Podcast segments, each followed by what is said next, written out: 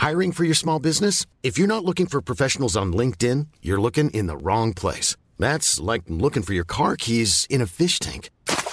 LinkedIn helps you hire professionals you can't find anywhere else, even those who aren't actively searching for a new job but might be open to the perfect role. In a given month, over 70% of LinkedIn users don't even visit other leading job sites. So start looking in the right place. With LinkedIn, you can hire professionals like a professional. Post your free job on linkedin.com slash spoken today.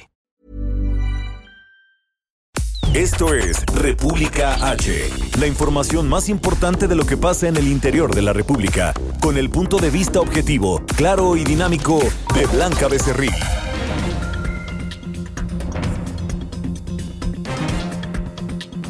Muy buenas tardes, ¿cómo están ustedes? Hoy es 20 de agosto, ya estamos a jueves de jueves 20 de agosto de este año 2020.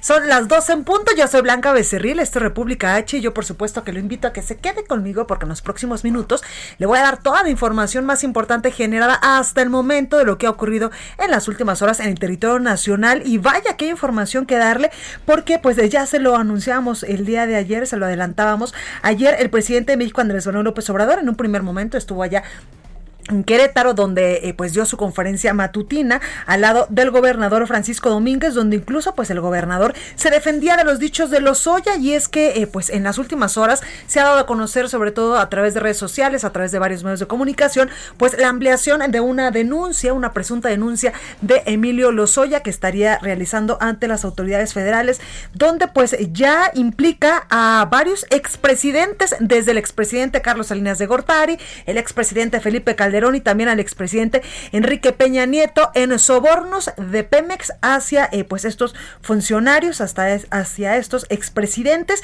Y por supuesto pues ha detonado una serie de posicionamientos de la clase política bastante, bastante eh, pues eh, complejos, algunos creíbles, otros inverosímiles literalmente, pero pues ya todos ellos, todos los involucrados pues se han posicionado, exceptuando pues el expresidente Enrique Peña Nieto y también el expresidente Carlos Salinas de Gortari, pero ayer hablaba ya el expresidente Felipe Calderón. También, pues vimos a través de sus redes sociales, a través de Twitter, en un video de YouTube que posteó en esta red social al ex candidato a la presidencia de la República por el partido Acción Nacional, Ricardo Anaya, donde pues incluso hoy pues ya acudió a denunciar a Emilio Lozoya porque pues lo está difamando, porque él dice que no recibió un solo peso del ex secretario, del ex eh, director, perdóname, de Petróleos Mexicanos. Esa, por supuesto, que es la nota del día de hoy en todos los periódicos de circulación nacional. También una nota importante es esta reunión que sostuvo ayer el presidente de, de México, Andrés Manuel López Obrador, con los mandatarios de todos los estados de la República, allá en San Luis Potosí, con los integrantes, evidentemente, de la CONAGO, donde pues muchos gobernadores le reclamaron muchísimas cosas, entre ellas, por supuesto, el mal manejo de la emergencia sanitaria por el coronavirus que dicen varios gobernadores se ha desbordado en todo el país. También se habló del pacto fiscal, este que sobre todo 10 gobernadores de la Alianza Federalista pues quieren eh, modificar en el país para que sea eh, de manera más equitativa la distribución de los recursos de la federación a los estados y municipios. También trascendió que pues en esta foto oficial no estuvo un gobernador, al ratito le voy a decir quién, y que pues a todos los gobernadores traían su cubrebocas o por ejemplo el gobernador de Veracruz, Cuitláhuac García, con su los únicos que no traían cubrebocas en esta foto oficial, pues son dos de los gobernadores que pues ya les dio coronavirus, que ya salieron de, este padecimiento, que fue el gobernador de Tabasco, Adán Augusto López, y también el gobernador de Hidalgo, Omar Fayad. Por supuesto, tampoco el presidente de México, Andrés Manuel López Obrador, traía este cubrebocas en esta foto oficial de la reunión de la CONAGO, tampoco pues lo traían varios funcionarios del gobierno federal. El que sí ya se puso el cubrebocas y lo veíamos el día de ayer en esta conferencia de, las 7 de la noche, pues fue el subsecretario de salud Hugo López Gatel, que también fue muy criticado en redes sociales porque nunca lo habíamos visto con este cubrebocas, porque usted se acuerda que incluso pues ha habido varias eh, pues varias eh, discrepancias entre si es benéfico su uso, si si usarlo o no usarlo, pues eh, interfiere en que no te contagies de coronavirus. Pero bueno, pues ayer el subsecretario por fin se puso este cubrebocas. En fin, hay mucha información que darle, por eso es que yo le invito a que se quede conmigo, porque además tenemos entrevistas exclusivas. Estaremos platicando con el gobernador de Jalisco, Enrique Alfaro, en unos minutitos más. Oiga, recuerde que nos puede seguir en nuestras redes sociales. Estamos en Twitter como arroba el heraldo de México. Mi Twitter personal es arroba blanca becerril. También estamos en Instagram, en Facebook, en YouTube y en www elheraldodemexico.com.mx. Aquí en la Ciudad de México nos escuchamos por el 98.5 de FM, allá en Campeche, en Ciudad del Carmen, por el 101.3 de FM y 950 de AM. En Monterrey, Nuevo León, 90.1. En Guadalajara, Jalisco, en mi tierra, en la Perla Tapatía, donde estaremos transmitiendo completamente en vivo el próximo miércoles. Allá nos escuchamos por el 100.3, en Tampico, Tamaulipas, 92.5, en Acapulco, Guerrero, 92.1, en Villahermosa, Tabasco, también usted nos puede sintonizar por el 106.3, en todo el Valle de México 540 de AM, en Tijuana 1700 de AM y también del otro lado de la frontera en McAllen y en Brownsville. Y a partir de este lunes estamos muy contentos de que ya nos escuche allá en La Laguna por el 104.3 de FM. Sin más, vamos a un resumen de noticias.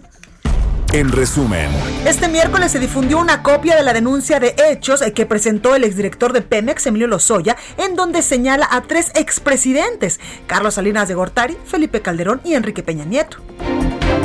En el documento también menciona al exsecretario de Hacienda Luis Videgaray y a los excandidatos presidenciales José Antonio Miet, quien también emitió un mensaje ayer a través de sus redes sociales, y Ricardo Anaya, este último ya presentó una denuncia en contra de Emilio Lozoya por daño moral iniciaré acciones legales ante un tribunal federal a fin de demandar por daño moral a Emilio Lozoya. Ahora soy yo quien está llevando el caso ante un juez para que se investigue la verdad, se valoren las pruebas y se dicte una sentencia. El expresidente Felipe Calderón señaló que Emilio Lozoya es utilizado por el presidente Andrés Manuel López Obrador como un instrumento de venganza y persecución política.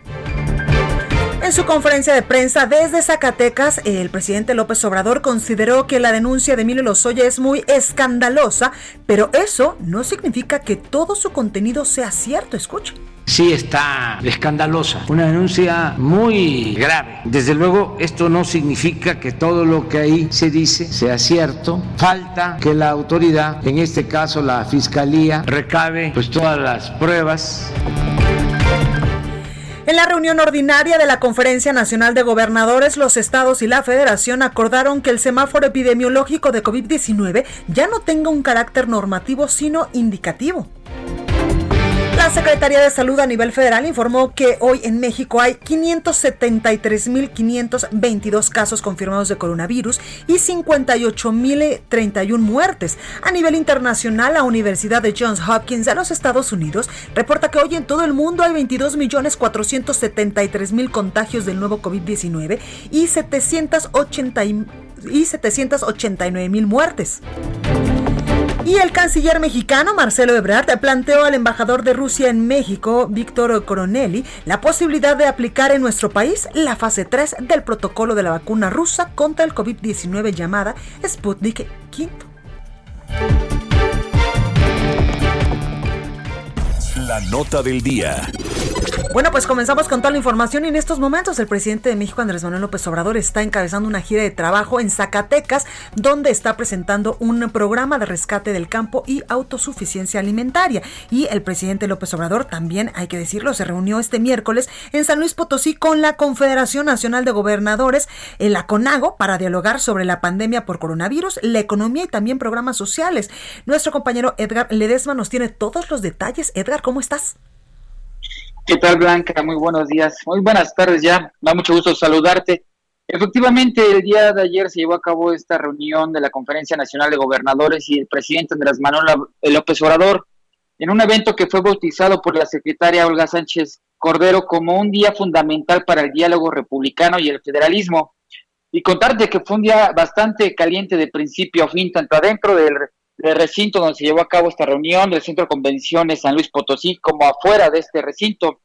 Comenzó cerca de las nueve de la mañana los primeros reclamos que se hicieron hacia el presidente al salir de, su hotel. El, gobernador de Nuevo León, eh, Jaime Rodríguez El Bronco, señaló que eh, estas reuniones eh, de la CONAGO con el presidente suelen ser un club de Toby, donde no se dialoga, realmente ni si tiene buena conversación con el presidente, pero dijo que esta vez sería más fuerte la, conversación y más directa.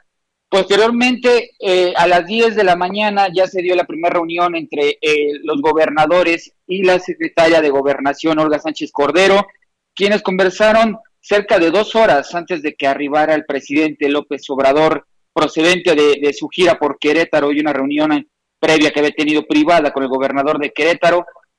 Y cerca de las doce, doce y media de la tarde arribó el presidente Andrés Manuel López Obrador, quien ya eh, estaba siendo esperado por cerca de 200 manifestantes quienes estaban afuera del centro de convenciones San Luis Potosí, entre eh, gente eh, a favor del presidente López Obrador, así como gente opositora y cerca de 30 vehículos de esta organización llamada Frena, quienes estuvieron en una confrontación por cerca de dos horas, Blanca, en el que trataban de opacar los gritos a favor con claxon y al revés también con gritos y matracas trataban de opacar los claxon en contra del presidente López Obrador. Al llegar el presidente comenzaron a dialogar ahí eh, con los gobernadores, también en una conversación que se dio a conocer más de información por los gobernadores, quienes publicaron lo que eh, sus posturas en redes sociales, donde ahí eh, el gobernador de Tamaulipas, Francisco Cabeza de Vaca, dio a conocer ocho puntos que presentó la alianza de la federalista, que entre ellos planteaban el, mayores recursos, eh, algunos puntos sobre el, combate al COVID, y posteriormente, después de esta reunión que se tuvo, concluyó cerca de las tres y media, se tomó una fotografía. Faltó a esta reunión, déjame comentarte que en esta reunión faltó el gobernador de Chiapas, eh, Rutilio Escandón, fue el único que no vino, y al concluir esta, esta reunión, Blanca se dio una conferencia de prensa en donde ya se dio a conocer los acuerdos finalmente. Y podríamos decirte, te podría decir que prácticamente el gobierno federal, la federación, se dio a casi todas las peticiones de los gobernadores, eh, como son la, la principal, la revisión de las participaciones federales, se va a revisar el paquete fiscal, ya que después de 17 jornadas donde eh, algunos gobernadores principalmente los integrantes de la Alianza Federalista, pedían que se revisara la, repartición del paquete fiscal, ya, decían que, ya que decían que no era justa. Finalmente el secretario de Hacienda, quien también estuvo presente en esta reunión, aceptó que se va a revisar esta, esta, el paquete fiscal. También ah, se hizo un ajuste al semáforo epidemiológico, como bien comentabas en, en tu programa. Se aceptó o se llegó a un acuerdo de que el semáforo va a servir más como un indicador para los estados para poder llegar a, eh, a esta nueva normalidad y a estas reaperturas de la, economía. También, eh, Blanca, se hizo un ajuste para eh, que se va a revisar la deuda de los estados. que a partir ya de, esta reunión, aceptó el secretario de Hacienda que se va a revisar la deuda de los estados a través de manobras. Blanca es parte de los, de los acuerdos que se llegó en esta 59 reunión ordinaria de la Conferencia Nacional de Gobernadores la que probablemente sea la última porque vienen los comicios de 2021 y ya no podrían reunirse pues, gobernadores y el presidente. Ahí lo tenemos, Edgar Ledesma, muchas gracias por este completo reporte.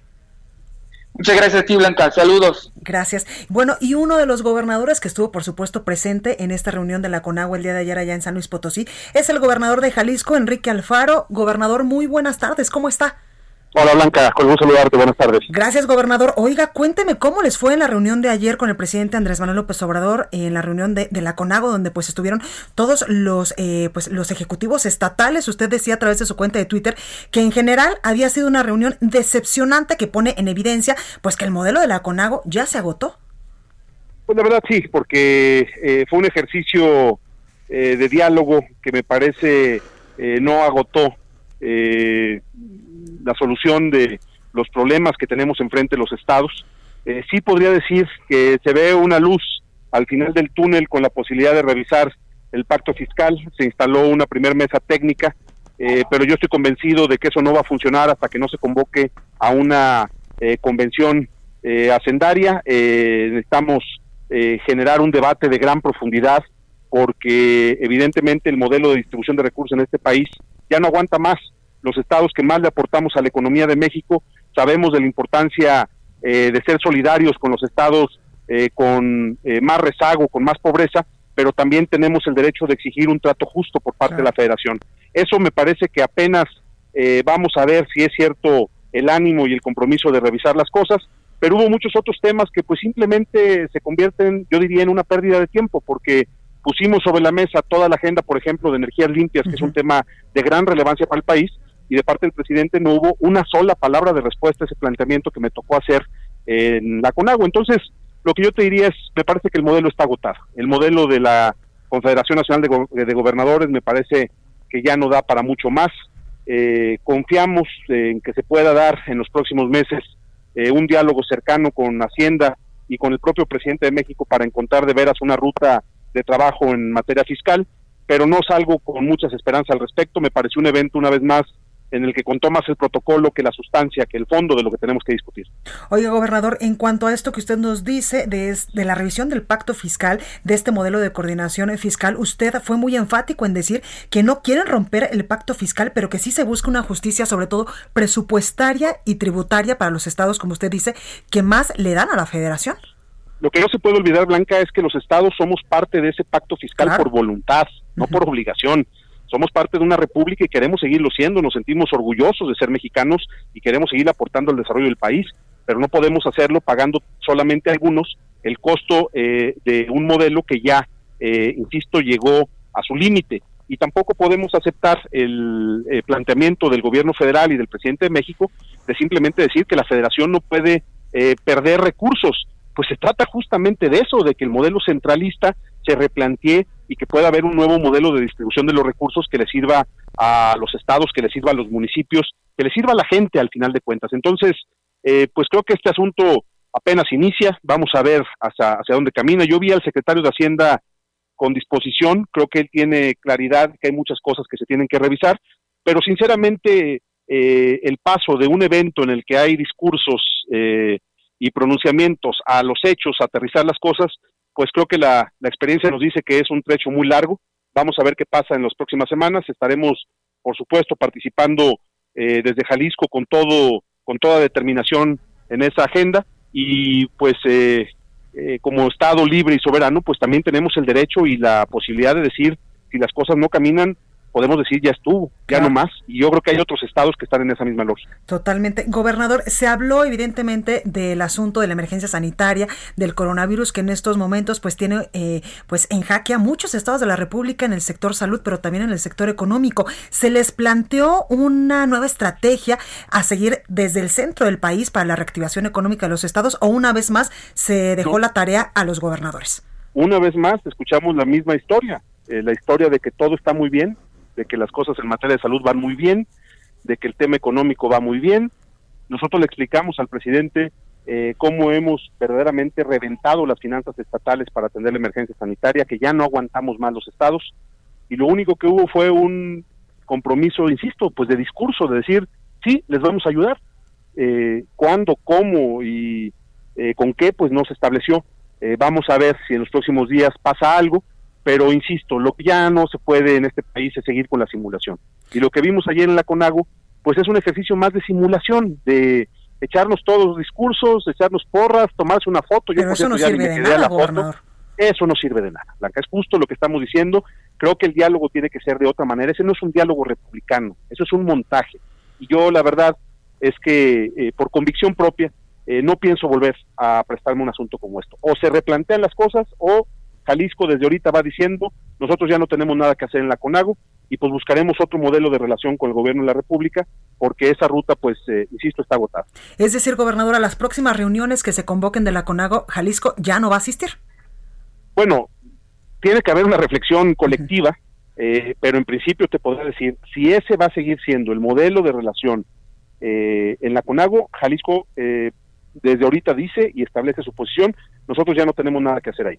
Oiga, gobernador, ¿y cree que le sigan el paso otros gobernadores, sobre todo estos 10 gobernadores que han conformado la Alianza Federalista? Pues más que seguirme el paso, yo creo que compartimos una preocupación y creo que estamos de acuerdo en que lo que ayer vimos pues es, es una simulación. Eh, es un tema que quedamos de platicar en los próximos días. Entiendo que la siguiente reunión del grupo será en Chihuahua y ahí seguramente será un tema a platicar, pero sí, yo te puedo decir que después de la reunión de ayer muchos gobernadores salimos con esa con esa impresión. Incluso pues hubo gobernadores como usted y evidentemente el gobernador de Tamaulipas que fueron muy fuertes en sus discursos, en sus posicionamientos. Yo creo que fuertes pero respetuosos, siempre planteamos eh, salidas y, yo creo que El Bronco sí, eh, bueno, eh, Jaime Rodríguez, por supuesto, Silvano también. Creo que fueron planteamientos, si bien claros y a lo mejor, pues sí, para algunos a lo mejor duros, eh, lo que yo creo es que fueron también planteamientos respetuosos, constructivos, con propuestas y alternativas. No solamente fueron discursos destructivos, no fueron discursos solamente de estirar la mano para pedir más, sino que le planteamos al presidente una ruta de trabajo que nos permita verdaderamente enfrentar eh, no solamente la coyuntura en materia de salud y en materia económica, sino lo que se viene hacia adelante, lo que va a ser una crisis muy profunda, que lo que más nos preocupa a nosotros es que parece que en el discurso del gobierno de la República, pues lo que hay es simplemente un asunto menor. Dicen que ya estamos de salida de la crisis económica. Yo no veo condiciones para que en el corto plazo, sin ningún tipo de medida eh, eh, de política económica, se revierta la dinámica que tenemos. Yo no veo condiciones para que eso pase. Creo que estamos ante la posibilidad de que las cosas se compliquen y por eso nos parece que eh, hacer lo que ayer se hizo como un ejercicio simplemente eh, de pronunciar discursos, pues en nada le ayuda a México. Claro. Oiga, gobernador, se le volvió a plantear al presidente eh, de México, Andrés Manuel López Obrador, la solicitud de renuncia del subsecretario Hugo López Gatel. Usted ha sido muy enfático en estas diferencias que tiene con el subsecretario en cuanto a este semáforo epidemiológico y a todas las acciones en materia de esta emergencia sanitaria. Sí, ya, ya no insistimos en eso, porque creo que hay cosas más importantes para el país, Blanca. Yo creo que ya ese tema está sobre la mesa. Eh, una cosa es no insistir y otra cosa es que hayamos retirado, como se dijo en la semana, hace un par de semanas, que habíamos retirado nuestra petición. No, no, no, nuestra petición sigue firme, pero es decisión del presidente. Nosotros ya no le dedicamos tiempo a eso porque, insisto, hay cosas más importantes en México que, el tema del señor Gatel. Claro. ¿Cómo, eh, pues, ¿Cómo va el coronavirus, sobre todo allá en su estado de la República, gobernador? También preguntarle, por ejemplo, la ocupación hospitalaria, ¿cómo está? ¿Cómo estamos en los índices? ¿Seguimos en semáforo rojo? ¿Ya podríamos pasar a otro tipo de semáforo allá en la Perla Tapatía? No, acá, acá ya tenemos mucho tiempo, Blanca, afortunadamente, que no estamos en semáforo rojo. Más allá de los indicadores federales, Jalisco ha eh, logrado estabilizar eh, el ritmo de del virus, este, hemos podido mantener nuestro nivel de ocupación hospitalaria por debajo del 30%, no ha habido un solo día en el que hayamos rebasado ese, esa, esa cifra, lo cual es algo muy alentador.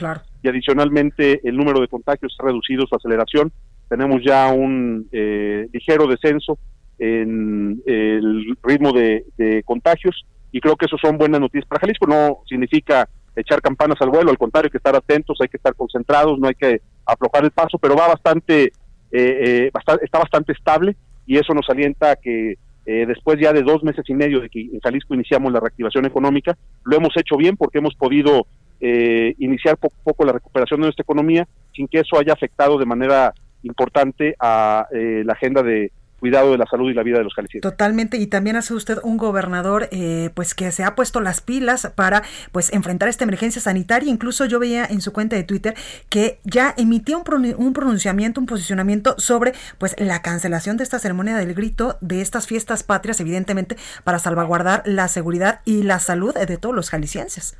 Sí, y la verdad es que hay cosas que podemos evitar todavía, eh, y bueno, pues aunque nos duele no poder celebrar con la gente el grito de independencia, aunque por supuesto es una mala noticia el tener que cancelar las fiestas de octubre, nos parece que son medidas indispensables en medio de una circunstancia compleja y creo que el gobierno tiene que predicar con el ejemplo. Si no hay condiciones en este momento para regresar a clases, pues tampoco hay condiciones para hacer celebraciones masivas, por supuesto, y en ese sentido, eh, pues queremos eh, eh, actuar con prudencia, esperando que ya a finales de septiembre las circunstancias y las condiciones en materia de salud nos permitan seguir dando, dando pasos hacia adelante en el terreno de la recuperación económica, particularmente en la agenda de grandes eventos, turismo de convenciones, por ejemplo, que es tan importante para Guadalajara.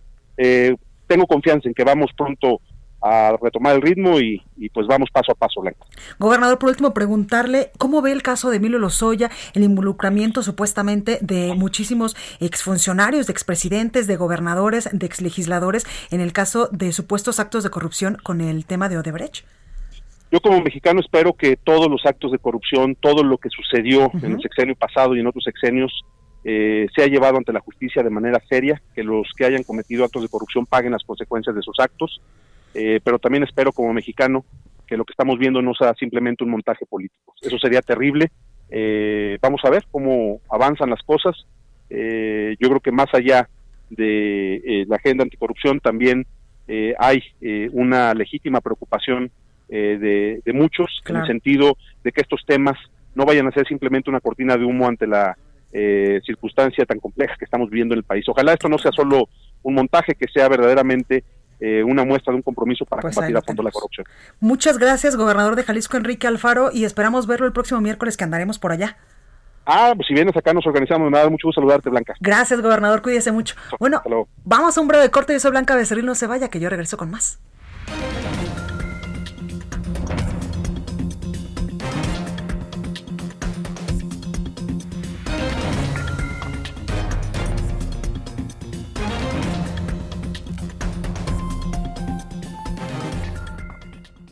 Continúa escuchando a Blanca Becerril con la información más importante de la República en República H.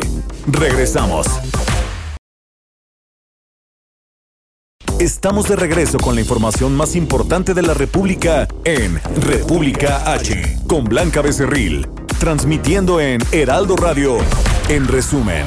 En Guerrero, el secretario de Educación Arturo Salgado informó que todo está listo para que el próximo 24 de agosto más de 1.122.000 alumnos inicien clases en la modalidad a distancia con el apoyo de radio y televisión del Estado. El gobierno de Baja California anunció que iniciará en Mexicali la reconversión de hospitales para atención de pacientes no COVID. Después será Tijuana y luego Ensenada a fin de dar seguimiento a las consultas postergadas a causa de la pandemia del coronavirus.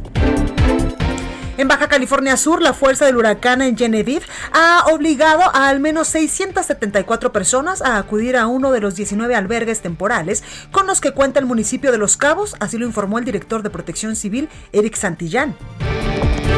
Un tribunal colegiado rechazó otorgar un amparo a Moisés Mansur Cisneros, identificado como principal prestanombres del exgobernador de Veracruz, Javier Duarte, en contra de la orden de aprehensión en su contra por defraudación fiscal equiparada por más de 12 millones de pesos.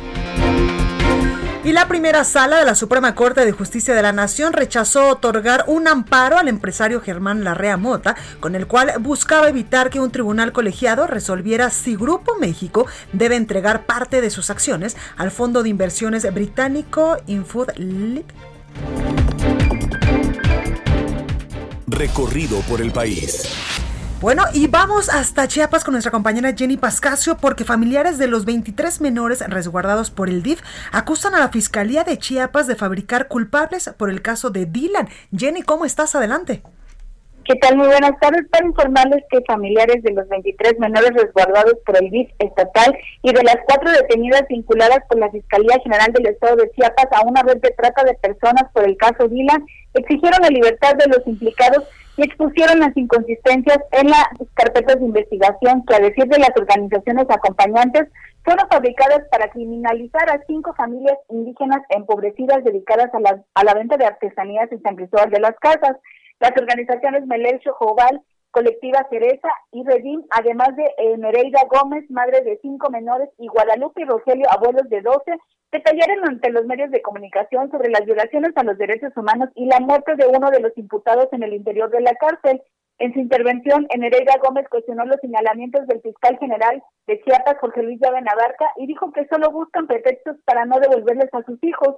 Además, se dijeron inocentes. Asimismo, pidió justicia por la muerte de su padre, Adolfo Gómez, el primer detenido el 15 de julio por el caso Dylan, y, y que 12 días después de la detención, las autoridades le informaron a la familia que se había suicidado en el interior del cerezo número 5 de San Cristóbal de las Casas.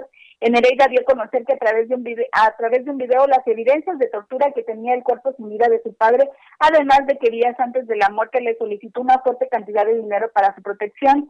Eh, para tener un poco más de contexto, dos días después de la detención de Adolfo Gómez, el 17 de julio, las autoridades estatales ingresaron a, un domicilio, a su domicilio del barrio Tlaxcala, en San Cristóbal también, donde vivía con cinco familias con 23 menores de edad, entre ellos sus nietos. En el lugar fueron detenidas también María Hortensia Gómez Sánchez, Juana Montejo González y Maribel Gómez Sánchez, madre de los niños y niñas que ahora están en el DIP, pero fue hasta el 21 de julio del mismo eh, que presentaron, que las presentaron ante la fiscalía y posteriormente las trasladaron a la MATE, lo que eh, implica una violación también a los derechos humanos según las organizaciones acompañantes.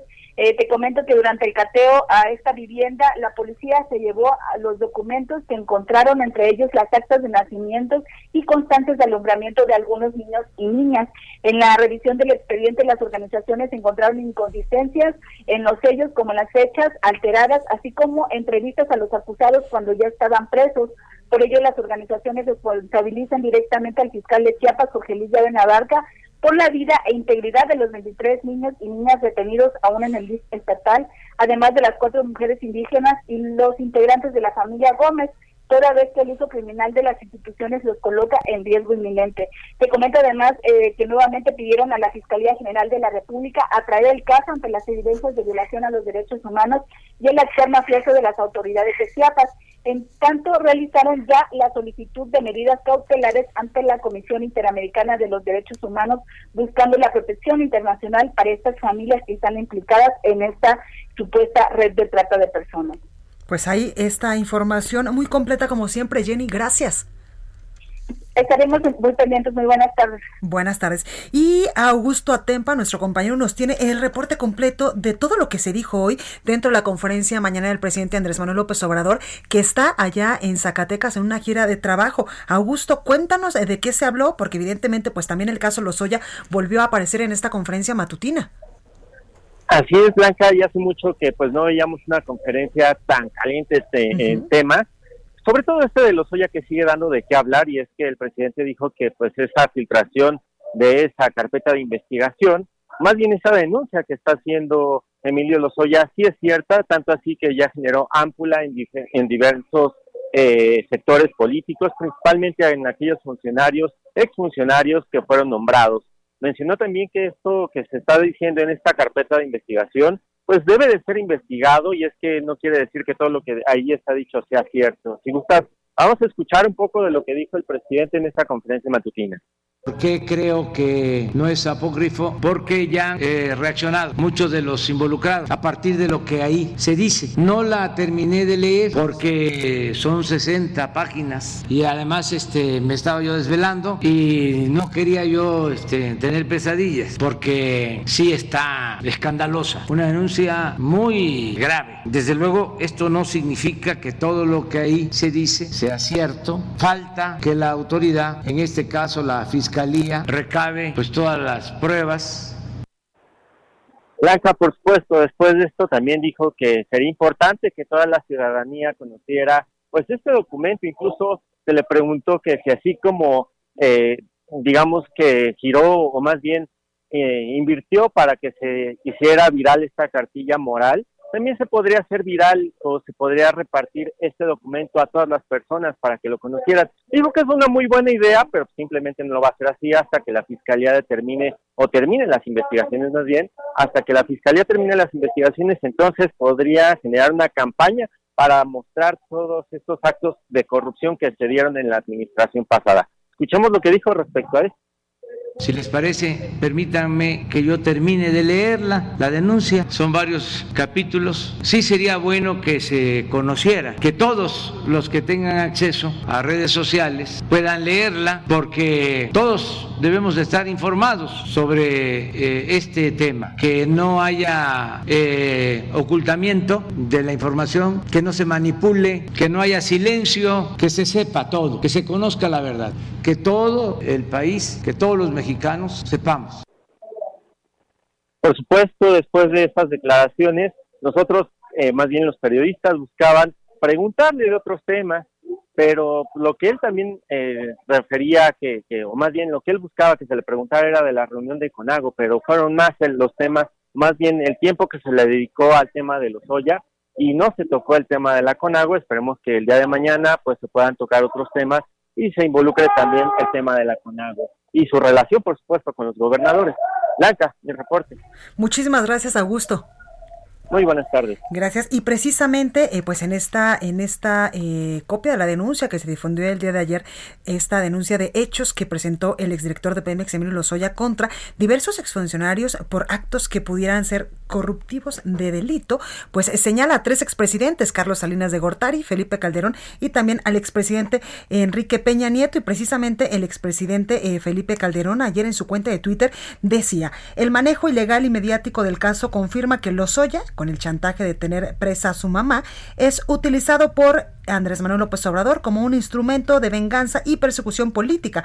No le interesa la justicia, sino el linchamiento haciendo, en mi caso, acusaciones ridículas. También otro que salió ayer eh, pues a la luz en esta denuncia de hechos del exdirector de Pemex fue el ex candidato del Partido Acción Nacional a la presidencia de la República, Ricardo Anaya, quien por cierto hoy en la mañana pues ya eh, inició acciones legales ante el Poder Judicial federal a fin de demandar por daño moral, dice en su cuenta de Twitter, a Emilio, a Emilio Lozoya. Ahora soy yo quien está llevando el caso ante un juez para que se investiguen los hechos y se valoren las pruebas. La verdad está de mi lado, dice Ricardo Anaya a través de su cuenta de Twitter. En el documento, pues también menciona al exsecretario de Hacienda Luis Videgaray, a los ex candidatos presidenciales Ricardo Anaya, también a José Antonio Mid, que eh, pues emitió un, un, mensaje también a través de Twitter, a los eh, gobernadores actuales, Francisco Domínguez de Querétaro y Francisco García Cabeza de Vaca de Tamaulipas, y a otros eh, pues ex senadores como Ernesto Cordero, Jorge Luis Lavalle Salvador Vega Casillas. La Fiscalía General de la República informó que va a iniciar una carpeta de investigación para deslindar responsabilidades por la filtración del documento, ya que se trata de un expediente en proceso. Anoche, a través de Twitter, el expresidente Calderón pues ya hacía estos señalamientos contra Emilio Lozoya y esta mañana el expresidente tuiteó ¿A quién acusas? A quien usted diga, señor presidente, dice el expresidente Calderón en su cuenta de Twitter. También el ex candidato presidencial Ricardo Anaya pues rechazó estas acusaciones. Escuche. Tomado la decisión de pasar de las palabras a los hechos. Mañana a las nueve en punto de la mañana que abren los juzgados, iniciaré acciones legales ante un tribunal federal a fin de demandar por daño moral a Emilio Lozoya. Ahora soy yo quien está llevando el caso ante un juez para que se investigue la verdad, se valoren las pruebas y se dicte una sentencia. Lo hago porque tengo la certeza de que no existe sustento alguno en la mentira infame que Lozoya ha inventado en mi contra pues esta mañana ya a través de su cuenta de Twitter el ex candidato a la presidencia del PAN pues ya acudió al Poder Judicial de la Federación para demandar a Emilio Lozoya por daño moral. El exsecretario de Hacienda también y ex candidato del PRI a la presidencia de la República, José Antonio Mide, señaló que va a ser respetuoso de las investigaciones del caso Lozoya y anticipó a la autoridad que está formalmente localizable. Aseguró también que no va a abonar a escándalos mediáticos, dijo a través de su cuenta de Twitter, mi vida pública la dediqué a construir un mejor país siempre con absoluta honorabilidad y legalidad. Un criterio de oportunidad sirve para conocer la verdad, no para acusar sin pruebas a quienes denunciamos ilícitos y ayudamos a que este caso se llevara a la justicia. Seré respetuoso de las investigaciones, anticipé a la autoridad que estoy formalmente localizable, no habré de abonar a escándalos mediáticos, dice el ex eh, secretario de Hacienda, José Antonio Mitcuribreña, también ex eh, pues candidato a la presidencia de la República y ex secretario de Relaciones Exteriores y también de Energía en sexenios pasados. El exdirector de Pemex, José Antonio González Anaya, consideró que los señalamientos de Emilio Lozoya carecen de sustento y solo se entienden como un acto desesperado de quien pretende esquivar la justicia sabiéndose culpable. El senador del PAN también, Julen Rementería, denunció que el caso de Emilio Lozoya ha sido tratado por el presidente Andrés Manuel López Obrador como una telenovela producida desde Palacio Nacional. Escuche filtra un video, que nadie conoce su autenticidad, nadie la reconoce su autoría, nadie dice quién lo filtró, la fiscalía no lo reconoce como bueno y al final de cuentas de lo que estamos hablando es de un video que por supuesto no tiene ningún valor probatorio. Y luego con ese valor probatorio al parecer el presidente de México le importa mucho porque lo reproduce en una mañanera como si fuera un acto de gobierno. Pirotecnia, al fin, es lo que le gusta. Esto es lo que ocurre en las novelas, entretener al auditorio. El análisis. Bueno, me da muchísimo gusto saludar eh, esta tarde aquí en la cabina del Heraldo Radio, evidentemente con su sana distancia y con todas las medidas en materia de eh, seguridad y en materia de salud, a Kenji López Cuevas. Él es fundador y presidente de la organización Cancer Warriors y quien pues ha estado en los últimos años muy al pendiente de cómo pues se trata a las personas y sobre todo a los niños con cáncer en el país. Tú fuiste, Kenji, gracias por estar esta tarde eh, aquí con nosotros, pues de los impulsores el principal impulsor, impulsor perdón, de las licencias a padres de familia para que puedan estar con sus niños eh, pues eh, cuando tienen cáncer. ¿Cómo estás? Muy bien, muy contento, Blanca, una vez más aquí en tu espacio. Muy agradecido contigo por la invitación y agradecido también con tu auditorio. Efectivamente, fuimos los impulsores de este nuevo derecho en nuestro país que acaba de cumplir un año de ser vigente en México el pasado 4 de junio eh, una batalla que nos llevó más de dos años, dos años y medio para conseguirla, gracias al apoyo de senadores, diputadas y diputados federales. Sin embargo, nos parece ahora mismo como fundación que desafortunadamente no es el tema principal ahora que se habla de esta lucha contra el cáncer.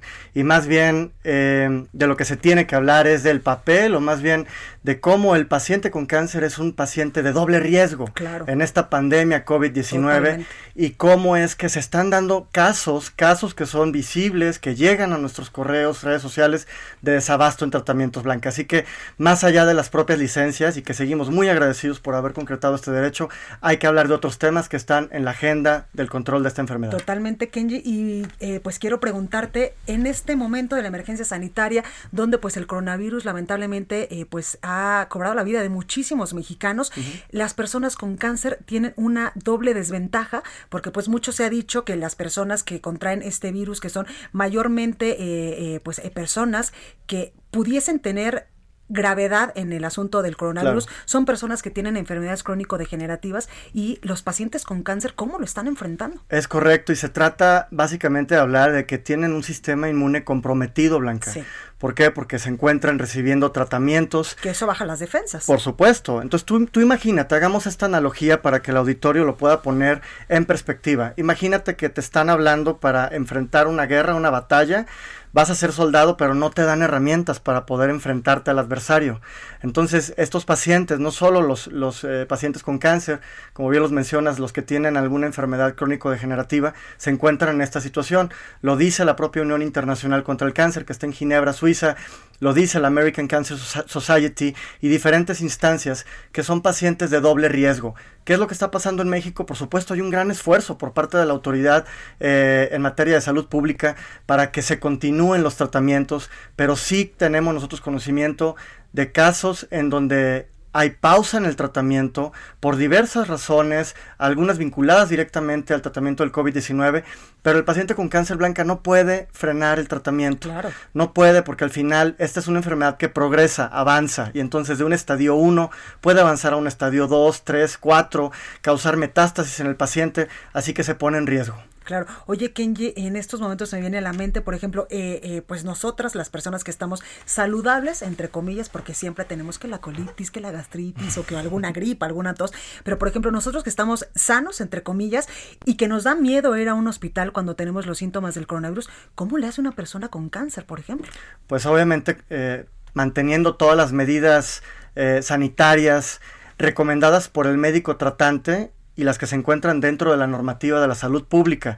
Pero hay un miedo, Blanca, si tú y yo, que afortunadamente estamos bien de salud, tenemos ese mismo temor, ¿no? De salir de casa, de llevar a cabo actividades, un paciente con cáncer con mayor razón. Y por eso, desde Cancer Warriors de México, estamos llevando a cabo medidas y estamos llevando a cabo acciones, no solo desde que inició la pandemia, pero mayoritariamente en este periodo, y te platico rápidamente, el pasado 27 de abril presentamos una nueva iniciativa de ley que básicamente es el enfoque que tiene Cancer Warriors de México, impulsar iniciativas legales y políticas públicas, y esta está dirigida a defender derechos de mujeres diagnosticadas con cáncer de mama en nuestro país. Y para que presumiblemente si hubiera algún tipo de recorte que afectara al sector salud, ¿por qué? No solamente en México, porque la propia pandemia está generando gastos, está generando afectaciones en los mercados eh, laborales, económicos, Esta iniciativa, que es para crear el Consejo Solidario para Mujeres con Cáncer de Mama en México,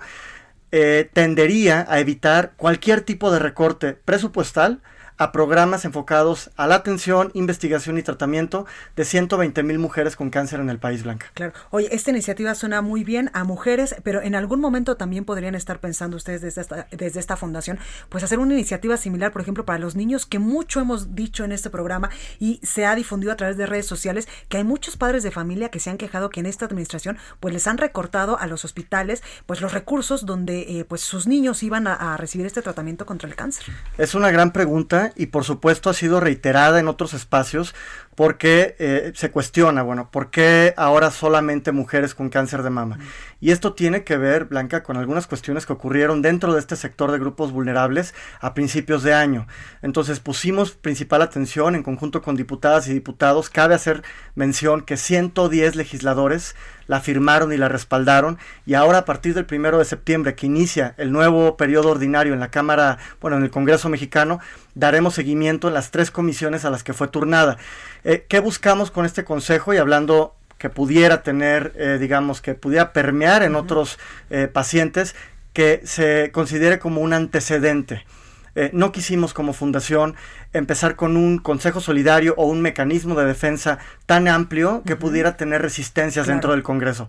Así que, como se dice, ¿no? Paso a paso, nos vamos con este, estamos ¿Esto sería, etiquetar recursos eh, que no se puedan mover, por ejemplo, para este sector de la población? No propiamente etiquetar, sino más bien que el Consejo Solidario, que va a estar conformado por ocho representantes de ocho sectores de la sociedad, que tienen vínculo estrecho con la atención al cáncer o con la opinión respecto al tratamiento del cáncer puedan eh, tener información previa a que la Secretaría de Hacienda mande su propuesta de, este gasto para cada año a la Cámara de Diputados. Y entonces en la Cámara de Diputados tengan la información, la estadística, las cifras de lo que está ocurriendo con la enfermedad y, eh, digamos, se, se pueda prever que no venga ningún recorte a ningún programa etiquetado. Y es que qué importante esto que nos dices, Kenji, porque en estos momentos de emergencia sanitaria, pues no hay recurso que alcance en estos eh, instantes para el asunto del coronavirus, para los pacientes graves y para todo, eh, pues este sector salud. Pero también hay otros padecimientos en México que no podemos olvidar y que no se les pueden recortar ni redireccionar, eh, pues estos recursos públicos en el, pues en el sistema de salud. En este momento, pues contra los pacientes con cáncer, pero también hay pacientes con diabetes que requieren diálisis y en mil cantidad de, enfermedades que en estos momentos se tienen en el país. Claro, yo lo pongo en, esta, en este ejemplo, que me parece que además es, es muy palpable, es muy concreto, un paciente con este tipo de enfermedades, llámese cáncer, crónico degenerativas, ya enfrenta una batalla. Y entonces ahora con el contra, eh, eh, contra el coronavirus enfrenta una doble batalla. No es humano, es injusto ponerlos a enfrentar una tercera batalla blanca y la tercera yo la, llamaría enfrentar la batalla de la falta de presupuesto. Exacto. Entonces, ellos exclusivamente deben enfocarse en recuperar su salud, en llevar al pie de la letra un tratamiento para eh, volver a estar sanos, pero que esa sea solamente su batalla. Desafortunadamente ahorita frente al COVID-19, eh, bueno, todos estamos expuestos, pero a ellos con mayor razón hay que darle las herramientas y las armas para que puedan eh, hacer frente. Y a esto viene a colación un poco y te quiero platicar, si me lo permites, de esta candidatura a, la posición dentro de la Unión Internacional contra el Cáncer. Sí, te lo platico porque sé que tenemos poco tiempo y sé que a la audiencia le dará gusto saberlo porque para mí significará y significará para los pacientes con cáncer el tener voz y representación desde un organismo internacional. Exactamente. Y cuéntanos, Kenji, de esta nominación como candidato para ser parte del Consejo Directivo de la Unión Internacional contra el Cáncer para el periodo 2020-2022, que no es cosa menor. Es correcto, pues me siento muy contento, entusiasmado, honrado, yo lo diría Blanca, y como lo he compartido en otros espacios, me siento triplemente comprometido en esta batalla, en este campo de pelea contra el cáncer, porque efectivamente soy el único eh, mexicano que está, eh, bueno, que fue elegido dentro de los 22 candidatos a ocupar un cargo dentro de la Junta Esto Directiva. No es casualidad, tienes muchísimos años eh, en el asunto de la defensa de los pacientes con cáncer. Pues mira, yo creo que ciertas cuestiones se están alineando, pero más allá, creo que ha sido la confianza de las familias y ha sido, y fue básicamente la confianza de 35 organizaciones que me nominaron para poder llegar, digamos, a la tómbola de, eh, de, candidatos y que la Unión Internacional contra el Cáncer me eligiera uno de los 22. Te doy algunos datos de esta organización para que los radioescuchas y los televidentes eh, lo pongan en contexto. Esta es la organización referente a nivel mundial en la lucha contra el cáncer y el control de esta enfermedad. Se crea en 1933 tiene su sede en Ginebra, Suiza, está compuesta por más de mil organizaciones que pertenecen a 162 países. Básicamente todos los países del mundo tienen representación en esta organización y efectivamente se va a elegir la junta directiva. ¿Quiénes van a ser los nuevos 14 integrantes de esta junta directiva?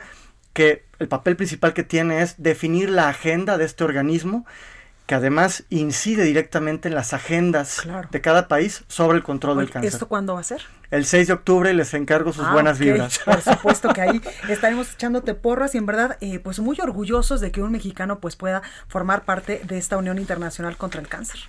Muchas gracias Blanca. Eh, la idea y el objetivo principal que llevo si es que soy elegido en esta Asamblea General que por primera vez en la historia de esta organización se llevará a cabo de manera digital, es en primer lugar visibilizar la situación que ocurre en México, hacer visible y no solamente lo que ocurre en México, en Latinoamérica, porque estaría llevando la representación de la región de Latinoamérica y estos temas que tienen que ver con desabasto, con pausas en los tratamientos, tendrían que ser visibles dentro de un organismo internacional. Y lo segundo y más importante es que como abogado, se implemente dentro de la normativa de esta organización la utilización de mecanismos legislativos eh, como las iniciativas eh, de leyes, las reformas legislativas y la implementación de políticas públicas a favor de los derechos de los pacientes pues con cáncer. Blanca. Kenji eh, López Cuevas, gracias por estar esta tarde con nosotros. Muchas gracias, Blanca. Saludos a todos. Gracias. Hasta aquí este espacio informativo. Yo soy Blanca Becerril. Lo espero el día de mañana en punto a las 12. Por favor, de corazón, cuídese mucho.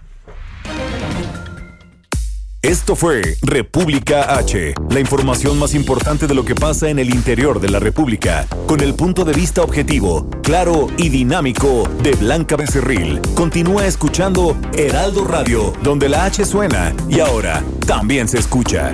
Una estación de Heraldo Media Group. ACAST powers the world's best podcasts. Here's a show that we recommend. The Real Housewives is a guilty pleasure for most, but if you're looking to not feel guilty about that pleasure, tune in to Everything Iconic with me, Danny Pellegrino, where I break down all the messy moments and behind the scenes antics of Bravo's popular franchise. And on Everything Iconic, I also interview celebrity guests like Kelly Ripa, Kiki Palmer, Drew Barrymore, Cameron Diaz, and more about their guilty pleasures, their past work, and so much more. So if you're pop culture obsessed and find yourself watching way too much reality TV like me, tune in to Everything Iconic with Danny Pellegrino wherever you listen to podcasts. ACAST helps creators launch, grow, and monetize their podcasts everywhere. ACAST.com.